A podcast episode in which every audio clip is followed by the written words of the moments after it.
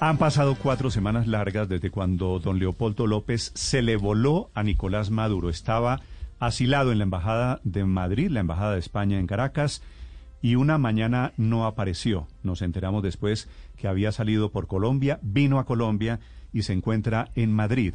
Cuatro semanas que hace que lo estoy buscando. Don Leopoldo, bienvenido a Blue Radio. Muy buenos días.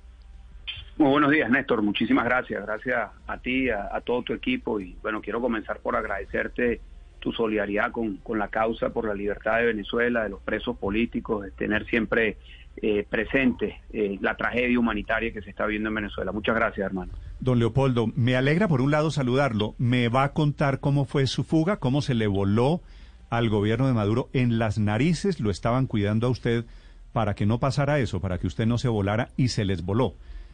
¿Qué detalles podemos conocer de, ese episodio, don Leopoldo? Mira, eh, como tú lo dices, eh, yo estuve eh, primero en la cárcel militar de Ramo Verde durante casi cuatro años, luego estuve en casa por cárcel, mi casa estaba rodeada por los cuerpos de, inteligencia, de la policía política SEBIN, no solamente estaban al frente de la casa, estaban atrás, estaban en la casa de al lado que la expropiaron para poder tener una base de operaciones al lado de mi casa. Luego eh, me voy a la Embajada de España en Venezuela, en Caracas, y hicieron la misma práctica. Tenían una custodia de, al frente de la embajada con más de 20 funcionarios, cuatro vehículos, un autobús completo justo en la puerta de entrada de la embajada. En la parte de atrás también había eh, vehículos de la, de la policía política. Y, y bueno, la salida para mí, que la estuve planificando durante más de un mes, eh, lo primero era salir de la embajada. Eso me llevó a estudiar eh, detalladamente cómo eran los cambios de guardia, cómo era la actitud de la, de la policía, que ya tenía la experiencia de haber convivido con ellos cuando yo estaba en casa por cárcel, que estando en casa por cárcel tenía que tomarme cuatro fotos al día con un periódico, como un secuestrado, como una prueba de vida. Eh, pero eso también me dio la oportunidad de, conocer a, los miembros de la policía política. Eh, también tuve que estudiar muy bien el entorno de la embajada, eh, las cámaras y así poder planificar la salida, que fue el primer paso, el paso más difícil. Luego, bueno, tuve que eh, recorrer un territorio que me impactó mucho, ver a Venezuela destruida, las colas, un país con, signos de, de, deterioro por todos lados, gente muy flaca, algo que no veíamos en Venezuela nunca, que eran el transporte público de burros, alando carretas, eh, todo despintado, todo oxidado eh, y por supuesto mucha dificultad en los rostros, ¿no? Mucho, una, una tragedia mm. humana que se expresa en el rostro de los venezolanos. Eso me impactó mucho. Tuvimos que, bueno, recorrer muchos kilómetros. Pero, pero eh, espere, don Leopoldo, porque usted se salta una parte de la película que le estaba contando, la estaba contando en, en modo cinematográfico. Durante un mes usted estudia la guardia, sigue los movimientos, usted los conocía. ¿Y a qué horas o cómo, o cómo decide el momento en que se fuga? Mira, eh, salgo en el momento que había identificado en donde había eh, una oportunidad, porque era el momento antes del cambio de guardia y era un momento en donde veía que siempre estaban relajados eh, los funcionarios de, la policía política. Yo tenía unos, binoculares en la embajada porque me gusta mucho, bueno, los, utilizo, estando en confinamiento los puedo utilizar para, para apreciar los árboles, la distancia, el ávila, los pájaros, pero en esta oportunidad, un mes antes de, mi salida, los utilicé para medir muy bien los, movimientos de, la policía. Eh, eso me abrió a mí una ventana de oportunidad, eh, ubiqué un, punto ciego donde podía salir eh, y podía transitar hacia un lugar en donde me esperaba un vehículo. Eh, luego, ese vehículo que me esperaba, eh, tuvimos que hacer un ¿A Qué horas, ¿A qué horas, a qué hora sale usted? Eh, la hora no te la, no te la puedo precisar, pero, pero bueno, fue en una hora en la que me permitió hacer lo que te estoy diciendo, que, que era utilizar un, punto de debilidad de la, de la custodia. pero fue en, la, fue en la madrugada, ¿verdad? Bueno, fue, no te puedo decir, no te puedo decir la hora, este, porque fíjate, parte de, la cautela que tenemos que tener, y por eso me disculpas el, el, celo con los detalles, eh, hace un año salió Iván Simonovis, eh, que nosotros también pues, ayudamos en lo que fue esa fuga de Iván Simonovic que estaba en casa por cárcel. Y luego de su salida metieron preso a su vecina, metieron preso a gente de su entorno, metieron preso a una señora que eh, lo ayudaba a él en la casa. Eh, y fueron haciendo un recorrido con las cámaras de todos los edificios y las casas hasta que consiguieron un vehículo. Yo tuve que tomar eso como un referente para evitarlo y poder despistar eh, a, los cuerpos de seguridad, sobre todo eh, para evitar que personas cercanas las metiera presa a la dictadura. Y a pesar de eso, a pesar de eso, la dictadura luego de mi saludo, de mi salida detuvo a más de 15 personas. Eh, hoy en día todavía hay una persona que está presa eh, que nada tuvo que ver con mi salida, pero que la metieron presa como retaliación, que es Roland Carreño, un colega tuyo, un periodista, eh, pero metieron presa a una señora que me ayudaba en la embajada este, con, mis alimentos, luego la soltaron, metieron preso a gente de mi entorno, por eso es la, cautela con este tema. Entiendo, don Leopoldo, sin, sin esos detalles entonces, para no perjudicar a personas que todavía están allí, ¿usted toma el carro y sale derecho directamente hacia la frontera con Colombia? Bueno, salgo hacia la frontera, no, no, te, no te voy a precisar exactamente hacia dónde, pero sí tuve que hacer un, recorrido primero por Caracas para despistar este seguimiento de cámaras que te estoy diciendo. Eh, y luego, esto te lo, te lo puedo comentar, tuve que, salir con un equipo que ya veníamos trabajando y articulando con, la indumentaria y con, las herramientas para poder eh, atravesar el país. Aprovechamos un día. Indumentaria, eh, perdóneme, indumentaria, ¿qué quiere decir? ¿Se disfrazó? Eh, no te puedo dar detalles, no te puedo dar detalles, pero, pero, pero ¿De qué, fue el disfraz? no, marinero, resguardar la, resguardar la, la identidad, pero sin duda alguna, pues teníamos que resguardarla.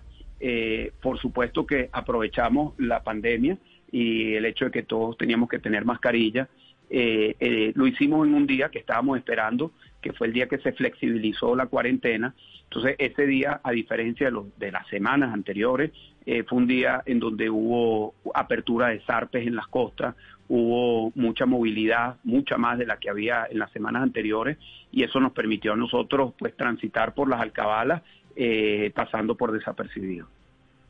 Don Leopoldo, ¿Estados Unidos le ayudó a usted en la fuga? No, eh, la fuga la planifiqué directamente yo y la planifiqué y la ejecuté con personas que estaban directamente trabajando conmigo. ¿Hubo apoyo de algunos integrantes de la Guardia Nacional, de la Fuerza Armada Nacional venezolana, señor López, en ese tránsito, en ese pasar por las alcabalas, como les dicen ustedes, en los retenes, como les decimos en Colombia, sin que lo hubieran detectado? No, para nada, para nada, Néstor. Fue una operación que la pensamos y la ejecutamos nosotros, eh, por supuesto, tomando todas las previsiones para el resguardo de la identidad. Eh, mm, yo estaba muy claro por experiencias que habíamos tenido en el pasado de otros casos que tenía que mantener esto lo, más discreto posible. Y te confieso incluso que mi esposa Lilian no sabía. Ella se enteró ya cuando yo estaba fuera de Venezuela. Yo no le, no, no le informé de esto absolutamente a nadie. Eh, la única persona a la que le sugerí eh, tiempo antes fue al presidente Juan Guaidó, eh, solamente a él, esto ya lo habíamos hablado eh, en algún momento en el pasado, eh, pero de resto solamente las personas que me ayudaron. Sí. Le hago esa pregunta porque entenderá usted que el régimen o algunos sectores del oficialismo han intentado decir que esa salida suya de la Embajada de España en Caracas fue acordada y que un sector, sobre todo el cercano a Diosdado Cabello, habría facilitado su salida del país. Mira, eso, la dictadura siempre busca confundir y siempre busca crear intriga. Y eso, por supuesto, primero es absolutamente falso. Y segundo, eh, yo te, digo a ti, a quienes nos escuchan, si tú crees que la dictadura me hubiese facilitado a mí salir de Venezuela para poder estar aquí hablando contigo y hablando con distintos representantes del mundo libre para lograr profundizar nuestras acciones y nuestra presión para la liberación de Venezuela. Por supuesto que no hubo ningún interés de ningún sector por parte de la, de la dictadura de colaborar con esto. Ni yo tampoco requerí de esa ayuda. Como te dije anteriormente, lo planificamos y lo ejecutamos nosotros eh, de manera muy directa y muy cerrada. Leopoldo, te pregunto desde Caracas, tú has dicho desde un primer momento que eh, decidiste irte de Venezuela porque cambiaron una serie de circunstancias. ¿Puedes detallarnos o especificarnos cuáles fueron esas circunstancias que cambiaron? ¿Qué cambió en, tu, en tu escenario político en ese momento? Mira, como tú lo dices, yo desde el año 2014, cuando decidí presentarme voluntariamente ante una justicia injusta, sabiendo que iba a pasar años en la cárcel, yo tomé la decisión de ir a la cárcel porque estaba convencido que me tenía que quedar en Venezuela y que, como lo dije en el 2014, si mi testimonio desde la cárcel ayuda al despertar de Venezuela y del mundo, de que Venezuela está enfrentando una dictadura, pues que bien valga la pena. Eso lo dije en el 2014 y hoy lo reitero. Y yo no me arrepiento ni me he arrepentido ni un solo segundo de esa decisión de haber ido a la cárcel. Eh, desde allí se libró una lucha, una lucha que mi esposa Lilian pudo ser la voz de, del sacrificio, pero sobre todo nuestros anhelos por la libertad de Venezuela, de unificación de todas las fuerzas democráticas dentro y fuera de Venezuela para presionar por la salida de la dictadura. Luego me tocó estar en casa por cárcel y luego en la embajada, como ya lo hemos dicho, eh, y ciertamente eh, yo evalué que las circunstancias habían cambiado. Yo eh, estoy en esta lucha de corazón y a fondo y estoy en el lugar en donde pienso que puedo ayudar más a esta lucha. Salí para hacer más, salí para reafirmar nuestra lucha, para trabajar en equipo con Juan Guaidó, con la Asamblea Nacional, con todas las fuerzas democráticas, para consolidar nuestra coalición internacional a favor de elecciones libres y de libertad en Venezuela, para denunciar el fraude del 6 de diciembre, para promover la fortaleza del movimiento democrático en Venezuela que nos va a permitir alcanzar la libertad. Para eso salir y las circunstancias cambiaron. Néstor, como decía Ortega y Gasset, el hombre y sus circunstancias. Yo no decidí mis circunstancias, las circunstancias se nos han impuesto y ante la realidad de que estando en la embajada ella veía que tenía eh, rendimientos decrecientes sobre lo que podía hacer en la lucha, eh, he tomado la decisión de salir para seguir apoyando, apoyando al equipo a una lucha que hoy, como todos lo sabemos, está liderando Juan Guaidó como presidente encargado. Desde Madrid escuchan ustedes a Leopoldo López, uno de los líderes de la oposición venezolana. Paola. Efectivamente salió y salió de Venezuela vía Colombia hacia España. Y sobre eso le quiero preguntar, porque en algún momento de Juan Guaidó se llegó a decir que los rastrojos lo ayudaron a cruzar la frontera con Colombia cuando iba a hacer el concierto en Cúcuta. ¿A usted eh, lo ayudaron también los rastrojos o tal vez bandas criminales en la frontera? No, para nada. No, no, recibimos ayuda eh, ni de la Guardia Nacional, que me preguntó Néstor anteriormente, ni de los rastrojos, ni de ninguna estructura, ni de ninguna organización. Nosotros planificamos y ejecutamos nuestra salida. Mm. Por supuesto, la, frontera entre Venezuela y Colombia este, está muy resguardada. Eh, sin embargo, eh, nosotros diseñamos una salida que todavía hace que miles de personas entren y salgan pero resguardando la identidad y garantizando que podíamos eh, salir eh, y lograr estar eh, en estos momentos fuera de Venezuela. Don Leopoldo, a propósito de estas batallas que usted ha dado, quisiera preguntarle por una no suficientemente aclarada, que fue el intento de golpe de abril del año pasado. En ese momento usted tenía casa por cárcel. El golpe, el amotinamiento se produce alrededor de la Carlota, del aeropuerto en Caracas y usted, saliendo de esa detención domiciliaria, sale y aparece allí con Juan Guaidó en momentos en que se hablaba de una rebelión de militares. ¿Por qué fracasó ese golpe contra Maduro en abril del año pasado? Bueno, lo primero, Néstor, es que quiero aclararte que eso no fue un golpe, eso fue una manifestación eh, popular con expresión de apoyo del sector militar, del sector policial. Eh, no fue una acción eh, de confrontación ni con ninguna intención bélica. Eh, fue una manifestación eh, de apoyo de sectores militares y policiales a la lucha que venían liderando y venía liderando Juan Guaidó. Eh, lo que se tenía planificado para ese día era pues hacer ese llamado en la madrugada con el apoyo como se dio de cientos de militares y de policías que se habían sumado a la lucha por la democracia, por una transición y elecciones libres en Venezuela. Eh, se hizo un llamado para que salieran los venezolanos, salieron decenas de miles de venezolanos en, Caracas y en otras capitales y en otras ciudades de Venezuela. Y luego lo que estaba planteado para ese día era que ya con los militares, con expresiones policiales en la calle, con la gente, eh, se iba a emitir una sentencia del Tribunal Supremo eh, y que esto iba a escalar la crisis a un nivel superior, a un nivel ya institucional. se, se había había un compromiso para que se emitiera una sentencia en donde se desmantelaba la Asamblea Nacional Constituyente, se desconocía la elección fraudulenta del año 18 que eh, religió ilegalmente a Maduro y se proponía eh, la convocatoria de unas elecciones libres. Eh, eso, por mm. supuesto, no se dio, no se dio esa sentencia, no se, no, no, no se pudo escalar a ese, a ese segundo, eh, a ese segundo nivel. Y bueno, los resultados son los que conocemos, que no se pudo lograr la, la, victoria en ese día. A eso me refiero con que, con que fracasó. Usted dice que no fue un golpe, digamos, para no entrar en la discusión semántica.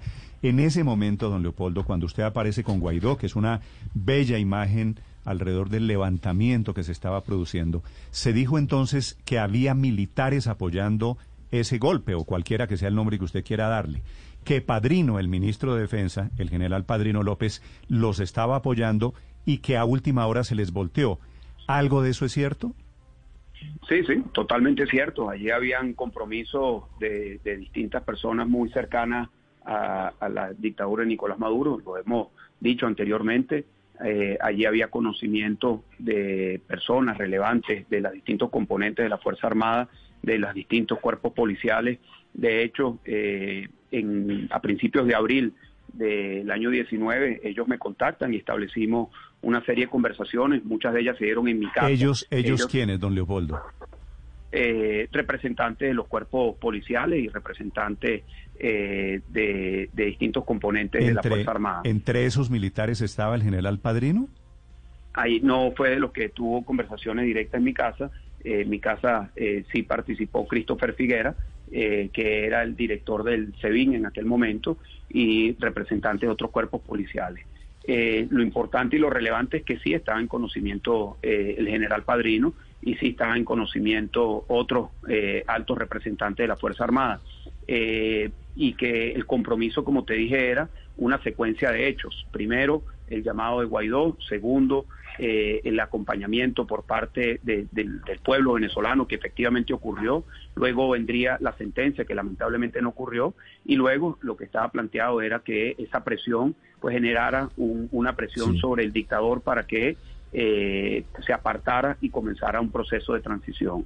Incluso se había visualizado un proceso de transición en el que se convocaba inmediatamente a un proceso de elecciones presidenciales libres, justas y verificables. Sí.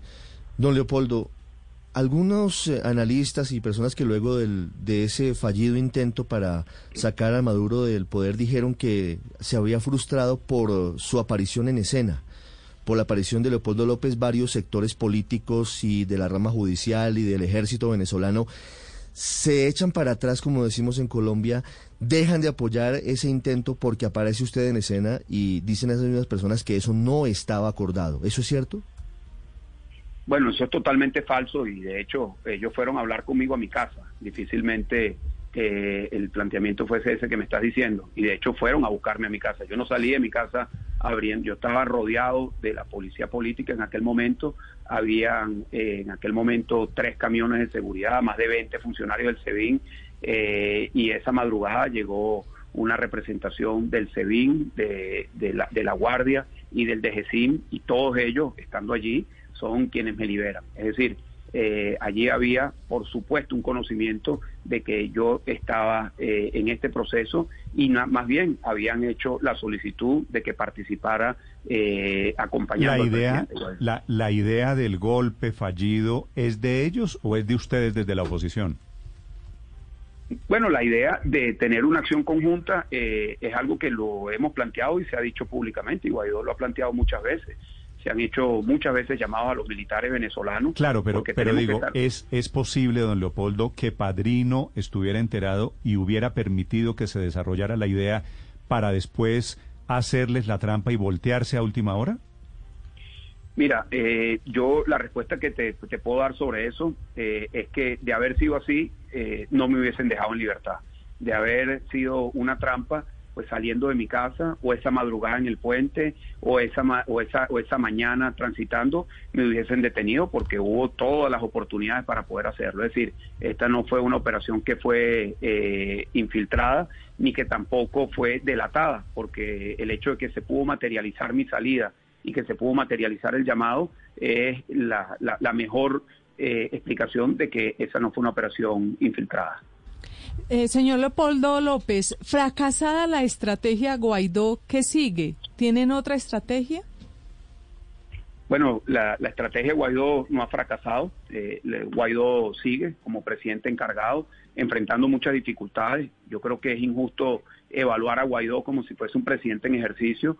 Guaidó es un líder que ha asumido la responsabilidad de la representación legítima de, la Constitución de la República en un momento en que la República, la legitimidad, los, los, poderes públicos, el Estado de Derecho ha sido secuestrado y pulverizado por una dictadura asesina a Juan Guaidó le ha correspondido ser eh, el legítimo representante de la constitucionalidad en la República y ha tenido que enfrentar a un Estado criminal con muchísimos sacrificios personales. Juan Guaidó no duerme en el mismo sitio todas las noches, su entorno personal y familiar ha sido asediado, ha sido puesto preso, torturado, eh, por supuesto también el entorno político y estamos enfrentados a una estructura criminal que nosotros no podemos jamás dejar de eh, de entender que es la contraparte en este conflicto. Nosotros no estamos en un conflicto político natural, en una democracia, en donde la contienda es en la opinión pública para saber quién tiene más o menos apoyo popular. Eso es lo que ocurre en democracias. En estos momentos en Venezuela estamos enfrentando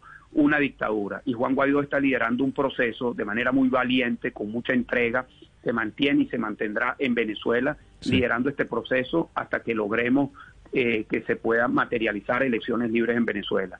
El 5 de enero eh, tenemos una fecha muy importante porque eh, se ha debido haber sustituido por una elección legítima la Asamblea Nacional. Lamentablemente la dictadura está convocando nuevamente, así como lo hizo en el año 17 con la convocatoria a la constituyente, en el año 18 con la convocatoria a unas fraudulentas presidenciales, ahora está convocando a un fraude parlamentario que no permite la sustitución legítima de la Asamblea. Y eso lleva a que el 5 de enero Juan Guaidó sea ratificado como presidente encargado y se mantenga la asamblea electa en el año 2015 como el referente de la legitimidad, la interlocución y la constitucionalidad democrática.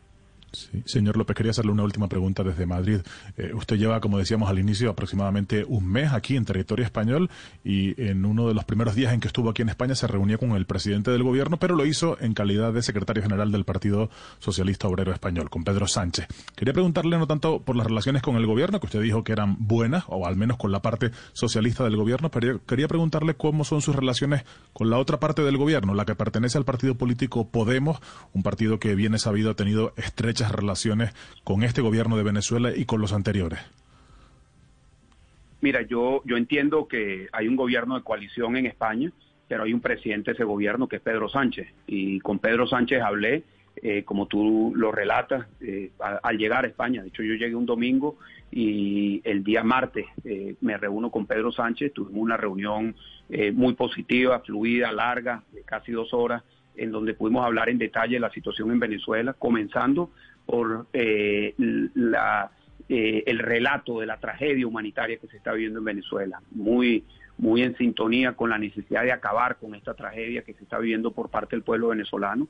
Y también, por supuesto, eh, pues expliqué en detalle la característica criminal de la dictadura de Nicolás Maduro y todos los elementos que hoy sustentan que Nicolás Maduro es un violador de derechos humanos y responsable por haber cometido crímenes de lesa humanidad eso es algo que no lo digo yo, lo vengo diciendo desde hace tiempo y fui de hecho eh, enjuiciado y condenado a 14 años de cárcel por haberlo dicho, pero recientemente lo ha dicho la ONU, eh, la Comisión de Derechos Humanos presidida por Michelle Bachelet y recientemente el Consejo de los Derechos Humanos de la ONU emite un informe contundente en el que relatan que Nicolás Maduro, o concluyen, perdón, que Nicolás Maduro es responsable de haber cometido crímenes de lesa humanidad. De eso hablamos también y por supuesto, y lo más importante, eh, es que yo le, le pedí al presidente Pedro Sánchez, así como se lo he planteado a todos los líderes de las distintas organizaciones políticas aquí en España, también con personas y representantes de otros países aquí en Europa,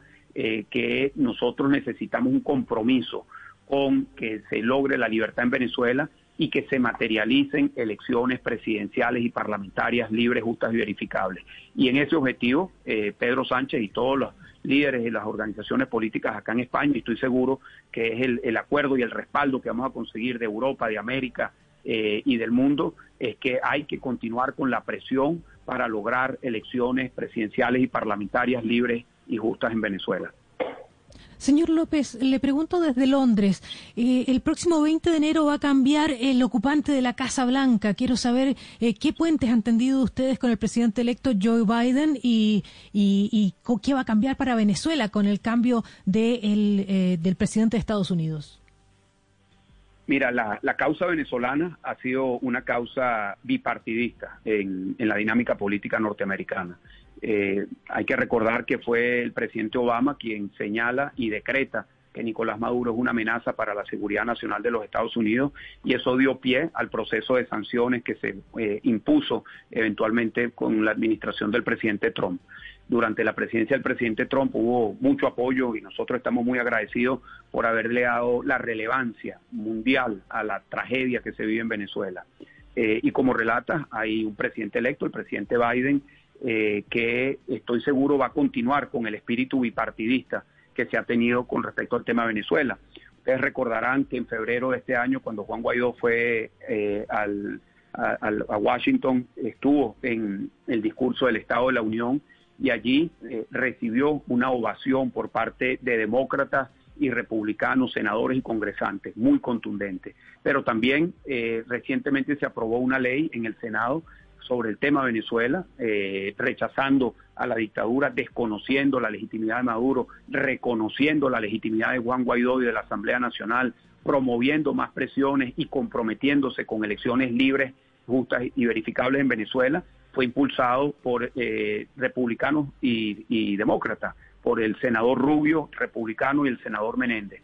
Con todo esto lo que quiero decir es que yo estoy convencido que va a continuar la misma orientación estratégica de buscar una salida a la dictadura de Nicolás Maduro. Ahora bien, como toda administración, como todo cambio de gobierno, siempre van a haber cambios, siempre van a haber matices y yo creo que uno de los de los cambios que se puede materializar, que puede ser muy positivo, es que se logre un mayor acercamiento y un mayor trabajo en coordinación entre la entre Europa y los Estados Unidos y el Grupo de Lima y la OEA.